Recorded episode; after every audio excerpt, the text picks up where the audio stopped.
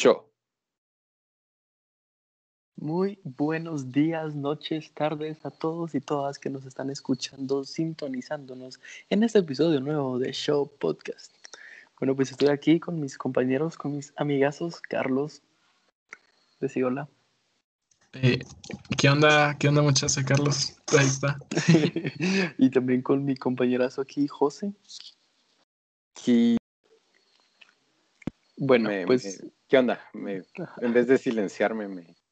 Bueno, no importa. ¿Qué onda? Me Bueno, pues dale, Fresh. El día de hoy, aquí presentándoles nuestro tema, tenemos un tema, la verdad, bastante chilero, bastante interesante, que me encontré en Twitter, creo yo. Bueno, que, que la inspiración vino en Twitter, pero realmente, bueno, pues básicamente vamos a estar hablando de teorías conspirativas de Guatemala. Algunas puede ser que no sean teorías conspirativas tan en sí, porque fueron cosas que sí pasaron, pero simplemente son con así como cosas oscuras, datos oscuros, historias oscuras o ocultas de la realidad guatemalteca a lo largo de, de los años y también vamos a estar hablando incluso de teorías conspirativas tan lejanas como en los tiempos de los mayas y en tiempos de, de mucho tiempo. Entonces, pues estoy muy emocionado. La verdad es que este, este, este tema se me hace súper genial.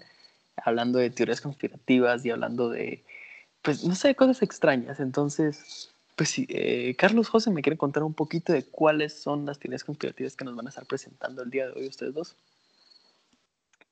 Ok, yo traigo dos, ¿verdad? Eh, bueno, todos tenemos dos. La primera es que los mayas son de origen troyano y la segunda fue, es de em, el rey maya viajero del tiempo. Pacal se llamaba.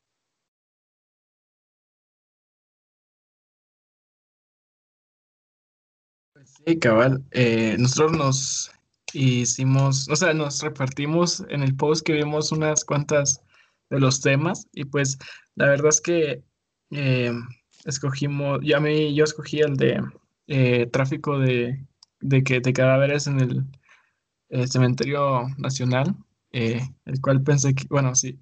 Y otro que por andar viendo Attack on Titan decidí el de restos humanos en, el, en las paredes del em, Palacio Nacional. Y pues la verdad es que aquí entre nos, si quieren empiezo yo porque son como los que menos eh, podríamos hablar, siento yo. La verdad es que son muy sencillos y son así como un poco, o sea, me decepcionaron la verdad un poquito, pero no significa que no podamos hablar de ellos. Eh, así que si quieren empiezo yo contando los míos. ¿Les parece? Sí o no? Dale, dale. Dale, o sea, aquí entre nos, el José se quedó con así con los dos temas más, más, extraños. O sea, sí, sí. Pero pues dale, Sí. Carlitos, yo confío en tu habla, en tu labia, para que nos ilustres un poquito de esos, de esos temas tan, tan, tan diferentes que nos traes. Sí, pues la verdad es que a mí, en lo personal, no muy me llega esto del el amarillismo y eso de que de andar como que eh, romantizando la violencia y toda la onda, pero es lo que toca. El punto es que el primero es un, es un, ay Dios, que había dicho? Era un poltergeist en el, en el pari, para, para ninfo, para ninfo universitario. Eh, esto es así como, es así como raro.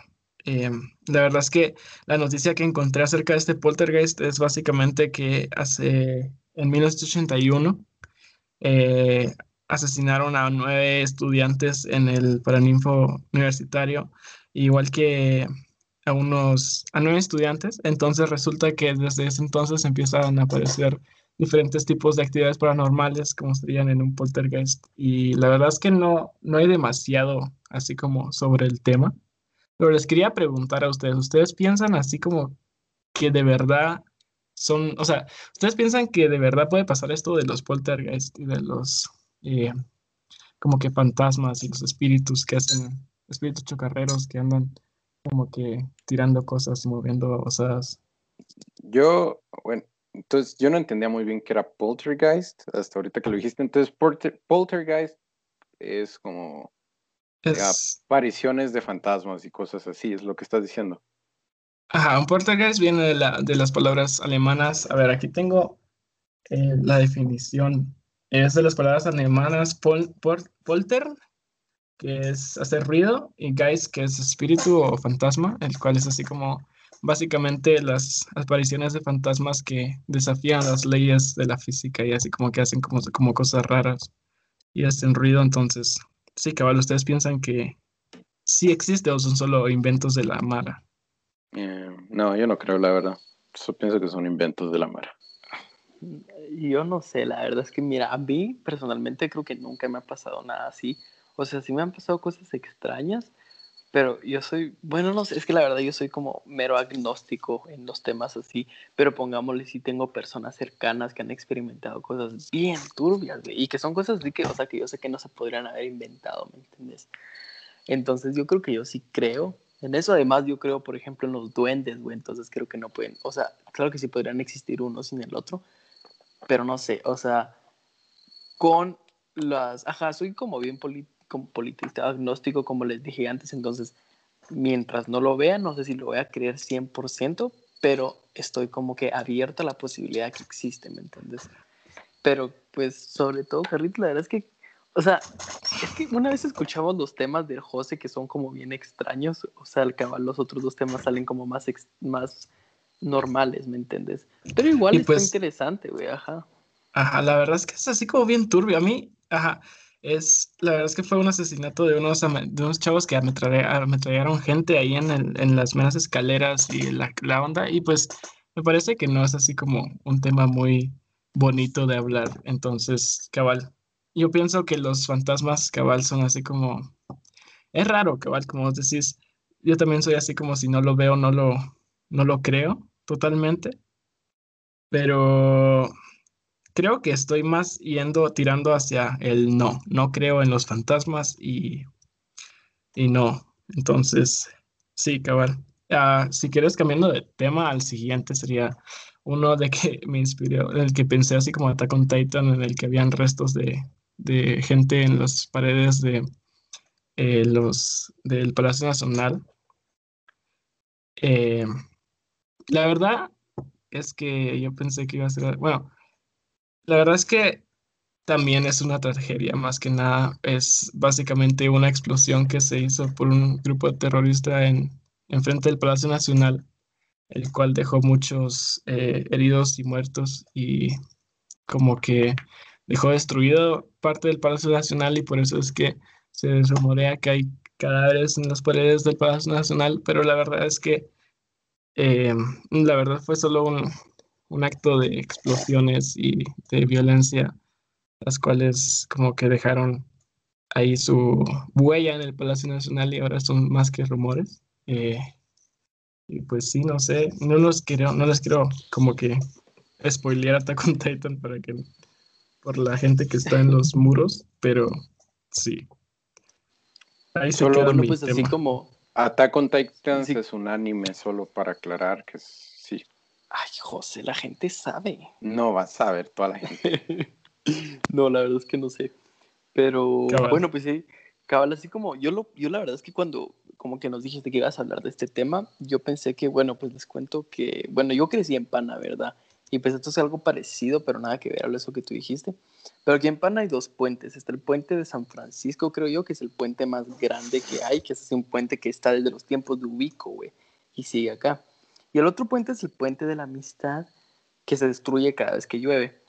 Pero entonces, básicamente, aquí dicen los rumores que hay que en el puente de San Francisco, que es el que es más grande, el que hizo Ubico, está lleno de cuerpos de indigentes, porque dice que Ubico no quería indigentes, entonces los ponía como que a sostener pilares y luego los, los como que los, los reinaba como que no, no los reinaba, los cubría por cemento. Entonces, que ahí en esos puentes y todos los puentes y las construcciones que hizo Ubico están llenos de gente, y de cadáveres. Así como, esto yo no lo investigué, pero lo escuché hace como 30 años, una cosa, hace 30 años, ¿cuántos años tengo? Hace como 5 años. Entonces, pues sí, se me hace, yo pensé que iba algo así por el estilo, pero igual que turbio. Y la verdad que, que te tocaron están bien amarillistas, están, están, fuertes. están fuertes, la verdad, y pues Sí, cabal, y o sea, no me extrañaría, o sea, yo pensé que iba a ser algo así como tipo las pirámides, los, los eh, pirámides de Egipto, la muralla china, que uno sabe que ahí se ha muerto un montón de gente construyendo esas antigüedades, y pues pensé que iba a ser algo así como un tema más interesante, así como que cabal, que había sido gente eh, en contra del gobierno y que la gran y no sé qué, algo así como súper o sea, no chilero, porque no es chilero, ¿verdad? pero es así como más interesante, ¿me entendés? Pero la verdad es que fueron temas muy así como violentos, los cuales me parecen que no hay demasiado que discutir. Eh, pero son interesantes nonetheless. Ajá. Sí, cabal, o sea, pues eso creo que también pasó en la Catedral de Antigua, que, que según yo que nos explicaron, yo me recuerdo que que la catedral de Antigua esté elevada por los escombros de las otras catedrales que intentaron hacer y no les gustó o algo así. Entonces, pues, los fueron construyendo encima y creo que también hay cuerpos. También pasó algo así. No, no, no tengo muy bien el dato, pero creo que sí. Eh, yo lo que había escuchado, hay muchas personas que yo hoy estuve hablando con mi mamá de esto, entonces vine con un montón de información. Pero pues en esos de los antiguos, de, de, las iglesias que están como en alto, pues no sé específicamente si la catedral de Antigua fue eso que tú dijiste, pero pongámosle en otras iglesias a lo largo de, pues de toda Guatemala, las iglesias las ponían arriba de los templos de los indígenas, o sea, de los, ajá, de los templos o de los lugares, los centros de adoración mayas, para como que de manera de imponer la iglesia, diciendo así como que miren, nosotros nos ponemos arriba y nos paramos en sus creencias. Pero aquí lo de la antigua no sé. Lo que sí se da Antigua, esto es aquí, nos ponemos, esto, este es un, es un tema bien delicado, bien turbio, no apto para todo público, entonces, pues si sos sensible, adelántate unos cinco minutos el podcast, el audio, sí, esto.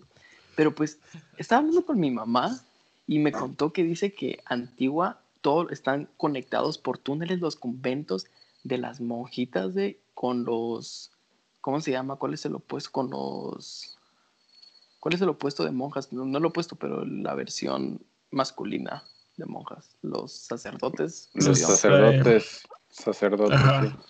Pero bueno, pues José, tú que sos católico, prepárate. Pero pues dicen que estaban. Bueno. Bueno, pues son como opuestos X. El punto es que habían túneles unidos y, y, resulta que ellos se juntaban a lo largo para tener relaciones sexuales ¿eh? a escondidas, ¿me entendés? Y dicen que cuando abrieron una de esos como que catacumbas subterráneas que unían los conventos, lo encontraron tapizado de fetos humanos, güey. Así de grueso, güey. Y que todas las monjas que no podían tener hijos iban ahí abajo, a las abajo en las catacumbas. Ah, exactamente, güey. Eso, eso está bien turbio y bien grueso y bien sangriento también. No, sé, no sé, está, está intenso, güey. Está, está intenso, güey. Qué horror, la no Sé, no, no, sé qué tal. Está, raro esto. O sea. Mano, ya se volvió grueso este podcast. Le vamos a tener que poner más de 18. Bueno, tal vez para... podemos. ¿Saben qué? Hubiera sido de terror. Ah... Joaquín no lo puedo oír, mucha Joaquín no lo puedo oír. ¿Qué? Eh, el podcast porque es más de 18. Sin casacas. Ah, sí, Ay, no. bueno, pues. el punto es que sí, ahora pues entonces ya dejo de hablar yo porque a mí todavía me faltan mis datos, mis cosas conspiraníacos, entonces si no tiene nada más que agregar, pues rolalo, José, salta. No, hombre, sí que grueso, si quieres, dale, cabal, José, alegranos el día. Les alegro el día con mis conspiraciones. Eh, si quieren les cuento primero la de el Pacal, el rey maya que viajó en el tiempo o el espacio, depende mucho de de lo que leí, unos dicen que viajó en el tiempo, otros dicen que viajó al espacio.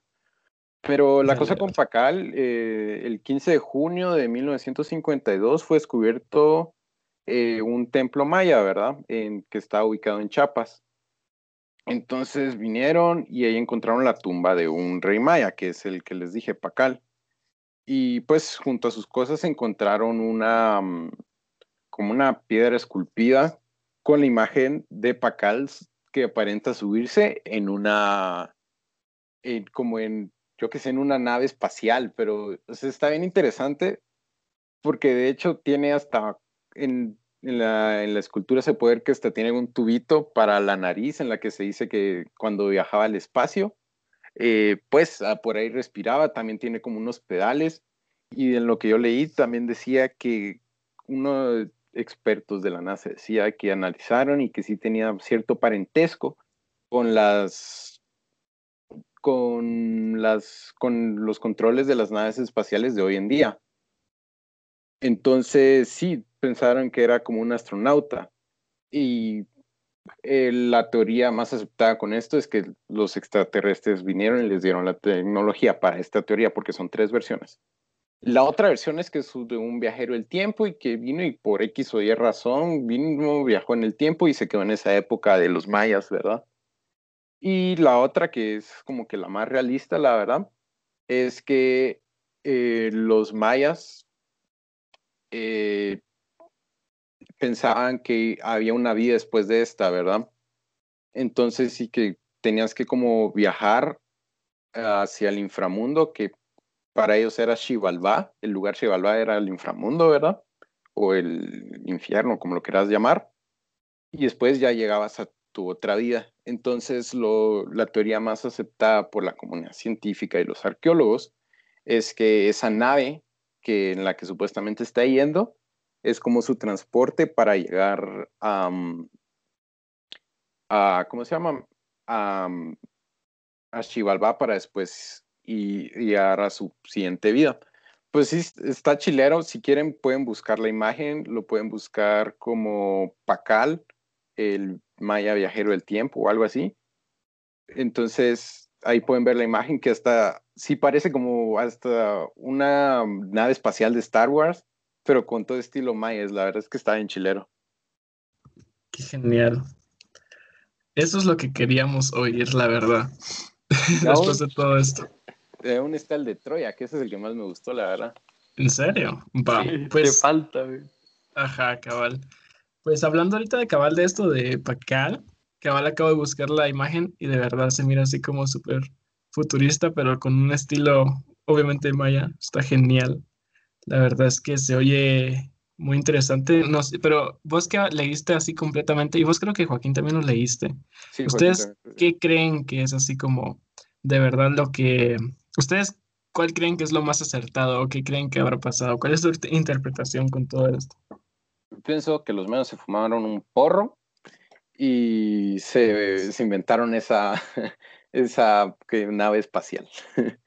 Yo pienso que es lo del viaje al inframundo a, ¿cómo se llama esto? A, Xibalba. Pienso que es eso. Este chao. Pues no sé, más es que la verdad, yo, yo también lo leí porque supuestamente este tema iba a ser mío, pero pues José me lo robó. No importa. El punto es que pues hay un montón de cosas también que tomar en consideración. Ya la verdad es que no creo ninguna de ellas, pero al mismo tiempo, como lo dije antes, no sé si niego ninguna de ellas, porque pongámosle, la verdad, yo cuando me pongo a hablar de viajes en el tiempo, la verdad es que yo tengo, o sea, yo no o sea, cuando, por mucho que hipotéticamente pongámonos a hablar, ese podría ser un tema interesante porque yo me emociono un montón, como en todos. Pero pues, hablando, yo no creo que sean posibles los viajes en el tiempo, sin importar qué tan hipotético sea una cuestión. Pero al mismo tiempo, es en el que más creo de las tres opciones. Y otra cosa, José, que a ti no sé si lo dijiste y no te puse atención, pero es que también cuando abrieron la tumba y lo vieron a él, él era, medía 1,75 y el promedio de los mayas en esa época era de 1,50, o sea, era muchísimo más alto que la media. En segundo lugar, vivió hasta los 68 años, cuando la media de en ese tiempo era de 40 años. Y en tercer lugar, sus facciones, porque quedó la máscara de jade que le hicieron, sus facciones no coinciden con los rasgos físicos que tenía ningún maya en la época. Entonces hay como ciertas cosas que, a, que a mí realmente sí me hacen pensar que es como que, güey, ¿quién, esto no puede ser una simple coincidencia, o sea, ah, bueno, pero me engaso, entonces, pues sí, yo, yo, creo, yo creo que el que más creo es de viajes en el tiempo, aunque no creo en los viajes en el tiempo. Sí, perdón. Qué genial, sí, cabal. Em, o sea, es como, a mí también me gustaría hablar de viajes en el tiempo, si quieres en otro podcast, pero em, la verdad que sí, o sea, es como como vos decís, todo se alinea, todo es así como no podría ser una coincidencia. Y pues me encantaría a leer más de esto e investigar más de esto, así que qué genial. Pues sí, es, un tema muy, es un tema muy interesante, muy controversial. La verdad. Será controversial. no sé si es controversial. Es como un dilema. Creo que Y es cabal- controversial, pero no es políticamente controversial. O sea, solo es como. Sí. Ajá. Ajá. Es- Cabal, ahorita estoy viendo la máscara y no, no es como el de Jade, ¿verdad? Y no, no, no tiene las facciones de las otras máscaras de Jade que yo he visto del mundo maya. O sea, sí, no, no, hay algo que no cuadra, ¿verdad? Entonces sí, queda, sí genera cierta incertidumbre. Sí, que va. El peor si nos toca así tipo Indiana Jones 4 o algo así, no sé. Eh, pero bueno, sí, que Eso es lo chilero de las teorías conspirativas, porque al final uno nunca sabe y es genial. Pero si querés, no sé si vas, Juaco, o vos querés seguir, José, con los troyanos. Si querés, le da Juaco, después voy con, yo con los troyanos y último Juaco. ¿Les parece? ¿Quieres dejar? Va, me parece me fabuloso. parece genial. Dale, dale. Y miren, pues como seguimos hablando de los mayas, yo les traigo aquí un tema súper interesante, extraño y, y más que todo extraño e interesante. Pero pues el tema que yo les traigo es, esta teoría es que Jesús habló maya en la cruz. Así, así como suena, así como es, esta teoría habla de que, bueno, pues es como bien teoría porque, por ejemplo, se basa principalmente en los escritos bíblicos como, como, o sea, y no digo que sean falsos, pero históricamente no sé qué tan accurate sean, ¿me entendés? Pero bueno, eso también es ya bien político y lo que sea. Pero bueno, pues Jesús histórico existió en el primer siglo, como ustedes creerán, después de Cristo. Y pues la cuestión es que cuando estaba en la cruz y cuando lo estaba, cuando estaba ahí colgado en la cruz, eh, supuestamente se dice, bueno, según Mateo, ¿verdad? En Mateo 27, 2.47-48, eh, Jesús dice, estando en la cruz, dice, Eli, Eli, lama sabactani, ¿verdad?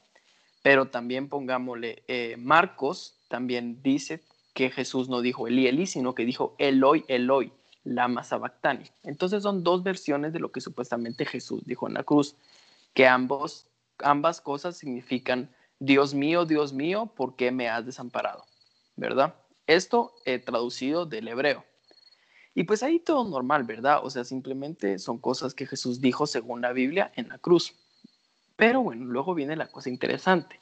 La cuestión es que en más o menos en 1990 y en, en 1930, un periodista mexicano que se llama Ignacio Magaloni Duarte eh, tomó el diccionario maya y se puso a buscar las traducciones de estas palabras que dijo Jesús y descubrió que el Eli significa ahora o al fin y la ma su, significa sumergirse y sabac significa humo o prealba o preamanecer, preatardecer o amanecer, no me acuerdo. Pero bueno, Itani, que fue lo último que dijo Jesús, significa ante la nariz, en presencia, frente a. Entonces, en total, lo que dijo Jesús, que es, eh, es que, ajá, que es Eli, Eli, lava, sactani, en maya significa, al fin, me sumerjo al prealba de tu presencia. O sea, tiene sentido si lo, si lo pones como que desde, el punto de vista de, Dios, ¿verdad? Que Jesús en sus últimos momentos en la cruz, en vez de decir, Dios mío, ¿por qué me has dejado? haya dicho, Dios, por fin me encuentro en, como que ante tus pies, por fin me sumerjo ante ti. O sea, no soy católico. Y esto no sé si alguien católico lo defendería, pero el punto es que, ajá, cuéntenme qué piensan. ¡Qué genial! O sea, está Buenísimo. raro. No sé qué pensar de esto, la verdad. Pues sí tiene totalmente mucho más sentido eso, porque al final, bueno, no sé, yo la verdad es que aquí entre nos creo que se nota que Joaquín y yo no hemos leído mucho la Biblia. No.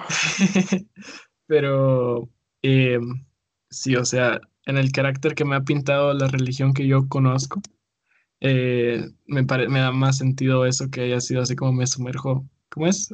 A, a tus pies o algo así, no sé. Eh, me parece más como, con mucho más sentido que Dios me, porque me has desamparado, porque al final el, el, el punto es que no me desampares, ¿no? Entonces es así como raro. Pero sí, mano, qué genial. Sería intenso. que se haya venido aquí a aprender las lenguas mayas. como Se mil, fue a echar un sucolazo ahí a Como mil- como mil años antes. ¿O desde cuándo están aquí? No sé, pero Los Olmecas, eso lo busqué por mi tema. Están desde el 2500, si no estoy mal. Los Olmecas, 2000. Ah, pero antes de Cristo, ¿ah? antes de Cristo. Y los... Bueno, sí, no importa, pero qué genial. Al final, o sea, son esos, o sea, son como... Tiene más sentido. ¿Vos qué pensás, José? ¿Tiene más sentido sea- o es sacrilegioso? La verdad es que no sé, pero a mí como me lo enseñaron, ¿verdad? Cuando es que Jesús piensa que lo ha abandonado y, y en, en es- ahí pide que, que tenga misericordia de las demás personas, ¿verdad? Que, que, que lo están viendo y que la harán. Y pues eso, o sea, en esa parte de la Biblia, él, él piensa que Dios lo abandonó porque lo está dejando sufrir, pero al final no, porque resucita, ¿verdad? Entonces al final Dios siempre está con nosotros y murió por nosotros delante de la cruz. Entonces no sé. O sea, cambiaría, si fuera real, ¿verdad? Cambiaría un montón de cosas, pero pues a mí, a mí no, no tiene sentido para mí, pues. Sí, pues, o sea, bueno, en primer lugar que el hecho que pues estaban bien lejos en tiempo y en lugar, o sea, empezando por ahí, pero pues la verdad es que está muy loca esta teoría, o sea, Sí. esta teoría está bien loca, está bien crazy. Y pues esto incluso se podría conectar con Pacal que viajó en el tiempo, si lo querés ver así, imagínate que Pacal viajó en el tiempo a la época donde Jesús y le, y le habló a Jesús en maya, güey, le enseñó maya. Y Pacal vino del cielo en una nave espacial y Jesús lo vio y dijo, güey, ese es Dios, ¿me entendés? O sea, hablando loco, güey. Qué Imagínate. trippy. Así todo. sí. Sí. Qué buenísimo. Y que los restos de Pacal están en los muros del Palacio Nacional. No, tampoco. Tampoco. Y que, por Tampoco, eso, y que por eso espantan también por ahí. Cabal, por eso hay un poltergeist que la gran. No, Hombre, pero no sé, me llega un montón. ¿Y quién quita? ¿Quién quita que, o sea, imagínate que Jesús pueda, puede viajar en el tiempo? O sea, no tendría muy, o sea, si, si lo hacemos así como parte de la extensión de Dios, no tendría así como, o sea, no sería así como demasiado crazy, ¿no? Porque al final No, no tiene límites al final. el tiempo y el espacio. Wow, esto sería Sí. genial. Hacer una historia. dude. Y sabes incluso que, bueno, no, porque ¿cuánto medía Jesús? Porque imagínate que Jesús medía también unos 75, güey, como Pacal. Voy a investigar eso, José, para mientras contarnos si querés lo de los troyanos. Ok, Y sí, baja. este, este tema está denso, denso. De una vez les informo. Para ustedes y para los oyentes. Ok, vivo, entonces. estoy listo.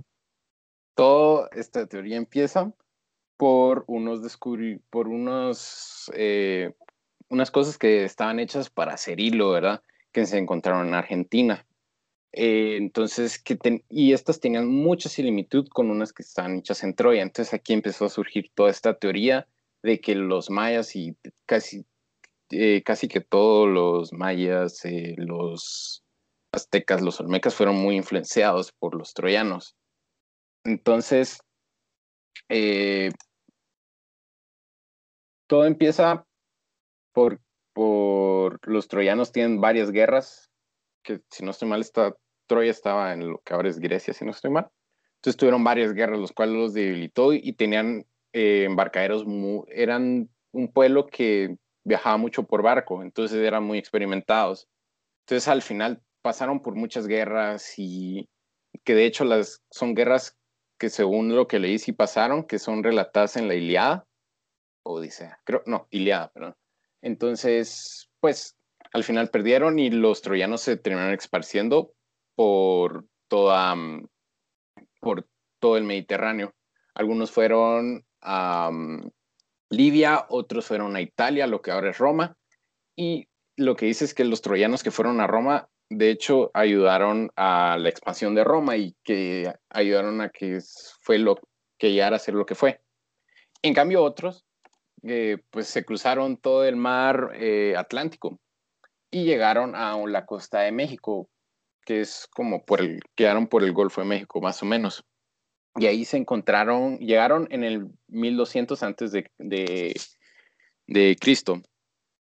Entonces ahí se encontraron varios pueblos que son los que hoy en día conocemos como los Olmecas.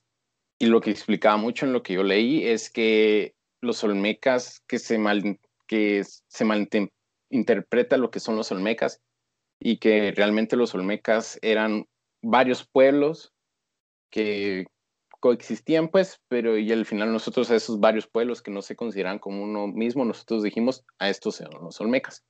Bueno, pero el punto es que llegaron e influenciaron mucho a la mm, cultura eh, nativo americana. Entonces, y esto lo respalda mucho, primero, lo primero que encontraron que dije fueron las cosas para hacer y lo eran como unos discos, realmente no sé cómo funcionaban. Y aparte, eh, ustedes han visto las cabezas gigantes olmecas, ¿verdad? Sí, ¿no? Ajá, sí, sí, sí, cabal. Va, entonces dicen que esas realmente tienen facciones negras, porque los troyanos al venir aquí a América también se trajeron esclavos negros. Entonces, realmente tienen facciones negras. Y también dice que también tenemos influencia asiática, que realmente lo que leí nunca explicaban cómo llegaron los asiáticos aquí, ¿verdad? pero demostraba ciertas eh, como esculturas o piezas de cerámica que, que eran una persona verdad y tenía facciones asiáticas. Entonces ahí es como, está como la teoría y que al final de ahí se influenciaron un montón de cosas y también que encontraron unas momias que realmente eh, no tenía, que, parece que era una persona blanca, no era como alguien moreno que ven, entonces de ahí eso como que de ahí se respaldan un montón de cosas que, que son esculturas o momias que no parecen de este, de este lugar, sino que parecen más de Asia, África y Europa. Y Qué genial. Pues sí, la verdad es que los asiáticos creo que sí existe la teoría del meridiano. No, no, no era meridiano. ¿Cómo es este? Estrecho estrecho de Bering, ¿va? Ajá. Era el que de por allá vinieron por medio de un pedazo de hielo. Eh, pues sí. Que Gengis Khan también que metió acá semilla y por eso también todos tenemos rasgos así como chinitos. De, ojos chinos, no me refiero a... Sí. Tenía que ser Gengis Khan, ¿va? Ay, Dios. No, hombre, pero solo les quiero decir algo así rapidito. En primer lugar, Jesús medía 1,65, entonces no hubiera podido ser pacal. Pero algo grueso es que el, el, tamaño promedio de los troyanos era de 1,75, la altura de pacal. Ahí lo dejo, chavos, ahí lo dejo. Ahí saquen ustedes sus propias conclusiones. Nosotros solo ponemos las cosas en la mesa. Ustedes ahí miren qué hacen con esto. No, pero pues, José, de lo tuyo, igual que genial, la verdad es que qué chilero todo esto de, o sea, los incitamos a todos a que investiguen también de todas estas teorías, pero qué cool, o sea, ¿cómo, o sea, cómo realmente el mundo podría estar más conectado a lo que creemos? O sea, qué, sí. qué genial, la verdad. Sí. Al final es como... O y pues incluso esto podría, de cierta manera, bueno, perdón por interrumpirte, Carlitos, tener sentido también con lo que Jesús habló Maya en la cruz, porque pongámosle, si vinieron los troyanos a América, puede ser que hayan como que, o sea, no sé qué idioma hablaban los troyanos, latín o algo así de plano, no, griego, va, latín. Creo que griego. Pero pongámosle, el griego influenció el latín hasta cierto punto, entonces, tal vez pongámosle cabal cuando vinieron los troyanos y, y como que de cierta manera como que el idioma que ellos traían a América modificó el idioma que hablaban acá. Entonces, a la hora que Jesús dijo eso en la cruz, en maya, sí significaba algo en maya. O sea, podemos conectarlo todo de manera. Se puede, se puede. Sí, la verdad que sí. Sería genial. Eh, cabal. no sé, me entonces. O sea, sí es un tema muy amplio que, que pues, o sea, tal vez resolvería ciertas dudas en la arqueología, pero realmente no, no hay ninguna como, o sea, aparte de esas, las esculturas que yo les dije, no, no encontré nada de un, de algo como serio que explicara toda esta teoría. Entonces, no sé, no sé qué pensar al respecto. No hay ninguna así como de un, de un periódico importante. Fue un artículo X que me encontré en internet. Sí, cabal, eso creo que es parte del encanto de las, de las teorías conspirativas que estamos hablando aquí, porque al final no es así como que estén comprobadas totalmente y no es como que se puedan comprobar a estos, este punto de la historia, a menos que contactemos a Pacal y le digamos, men, ¿qué pasó? Cuéntanos. ¿Cómo, ¿Cómo era Jesús de verdad? ¿Lo conociste, ¿Era buena onda? Ya sí. Em, de plano era buena onda, eso, eso no lo dudo yo. Eso sin duda legal. Sí, cabal, cabal. Eh, pero sí, está genial. Eh, a vos te queda uno, va, Juaco, si quieres soltar. Sí, la verdad a mí me queda uno, pero pues este no es tan conspirativo porque es algo que sí pasó y que sí está confirmado. Pero igual es así como esas cosas que, que pues que no sé si todo el mundo sabe, que es bastante, que, que pues que nos, que, cierta, que no sé si aporta realmente, pero sí aporta. Bueno, pues yo les vengo a hablar sobre el experimento de sífilis que, que hubo aquí en Guatemala. Eh, un experimento que, que, estaba en manos de los Estados Unidos y pues bueno, les voy a contar. En 1946-1948 hubo, los Estados Unidos hicieron un programa que lo ejecutaron aquí en Guate, donde experimentaban con, gente, con indigentes, con personas en asilos para en, asilos eh, mentales y en ciudadanos guatemaltecos comunes y les, les, los hacían que se contagiaran de sífilis. Al principio, o sea, bueno, ya empezando con eso es bastante grueso, pero pues al principio como que solo agarraban a hombres, entonces agarraban con los, los gringos, contrataron a un montón de trabajadoras sexuales y hacían con enfermedades venéreas y decían que tuvieran relaciones sexuales con eh, todos sus pacientes, ¿verdad? Pero pues después de un tiempo se dieron cuenta que, que, pues que no era tan contagioso sexualmente, entonces empezaron a inyectarles sífilis a todas estas, a todas estas personas. Eh, y pues bueno, entonces en total los gringos inyectaron a más o menos 15 mil guatemaltecos entre indigentes, eh, ancianos, personas en asilos e incluso niños, porque también dicen que eh, fueron a, inyectaron también, agarraron pacientes de un orferinato para niños. Entonces, en total fueron 15 mil personas eh, inyectadas con sífilis por parte de Estados Unidos. Y pues así todo podría ser solo como una teoría, porque yo un día escuché a un loquito en Antiguo hablar de esto.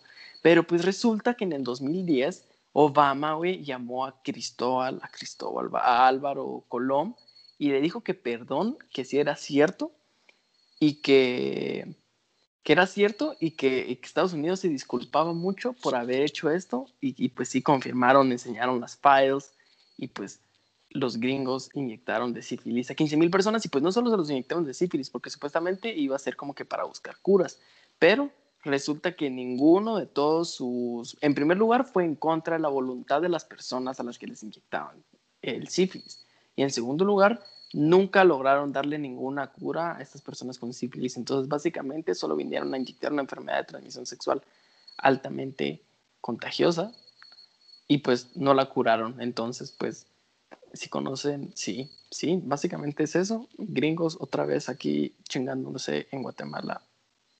A veces, pero esta vez sí. Cabal, no me extraña, la verdad. Eh, Sí, cabal. No sé, ¿tenés algo que decir vos? Yo, yo siempre me pues ando monopolizando aquí la conversación. O sea, no. A... madre los gringos. Pues sí, o sea, no tengo nada más que decir. No todos son malos, pero pues, o sea, sí es cierto que pura lata, la verdad. El gobierno, güey. Y es cierto porque lo confirmó Obama, güey. O sea, ah, sí. no por Obama, que no por Obama, pero lo confirmaron los gringos, pues, o sea, es legítimo. Y pues este también, como les digo, no está tan cool como el de los mayas, pero pues es una que investigué y pues salió, entonces pues espero que lo hayan disfrutado.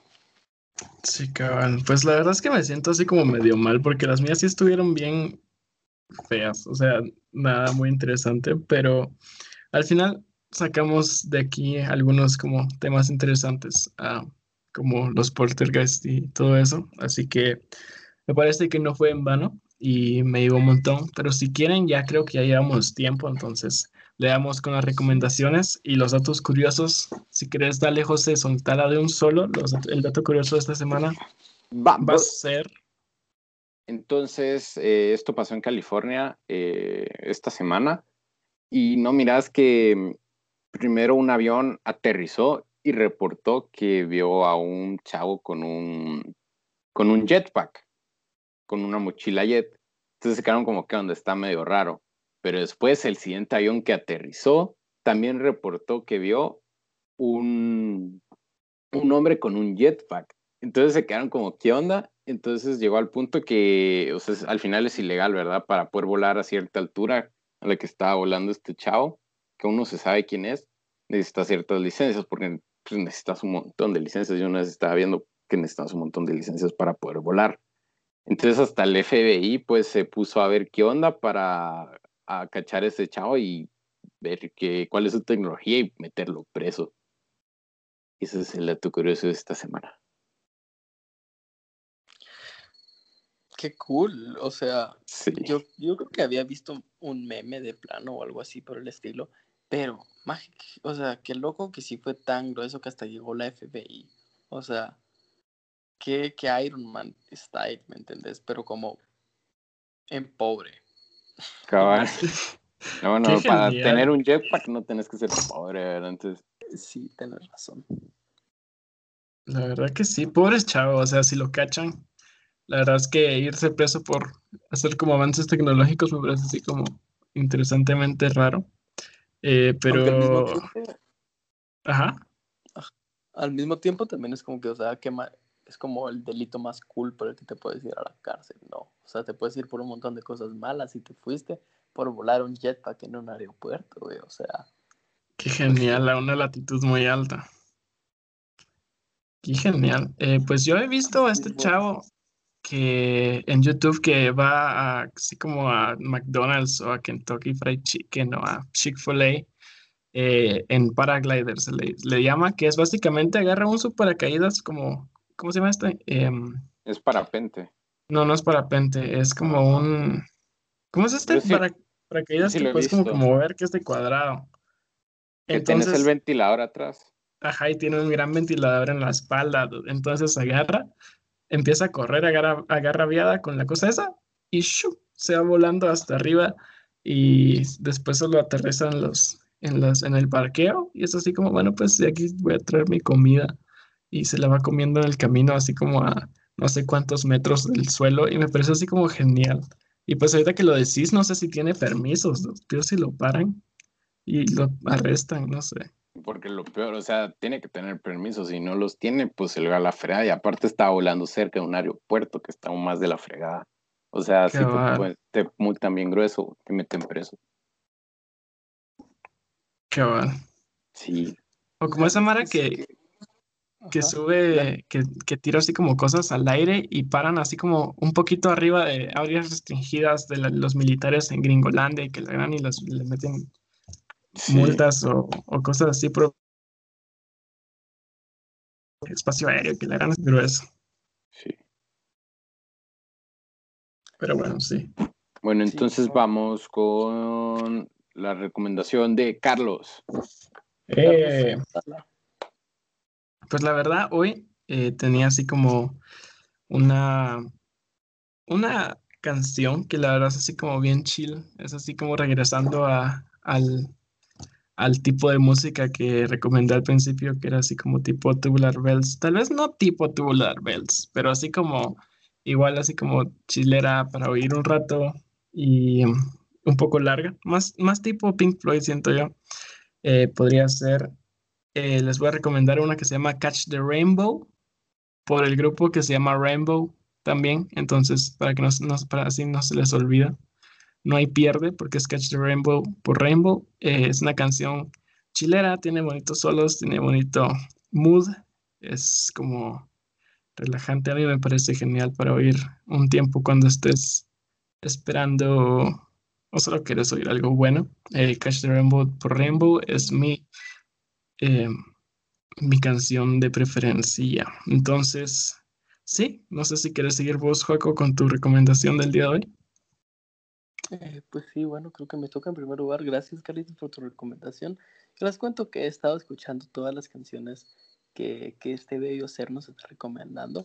Y si ustedes no lo están haciendo, se están perdiendo de algo bastante genial, porque la verdad es que es música bastante genial. Entonces, sí, los incito a que vayan a, a escucharla. Y pues vengo, yo vengo, hoy es nuestro onceavo podcast, entonces once toca repetir. Y pues no voy a repetir un libro, porque pues no, pero voy a repetir un autor. Y pues como ustedes ya saben, mucha es mi, escritor favorito, Luis de León.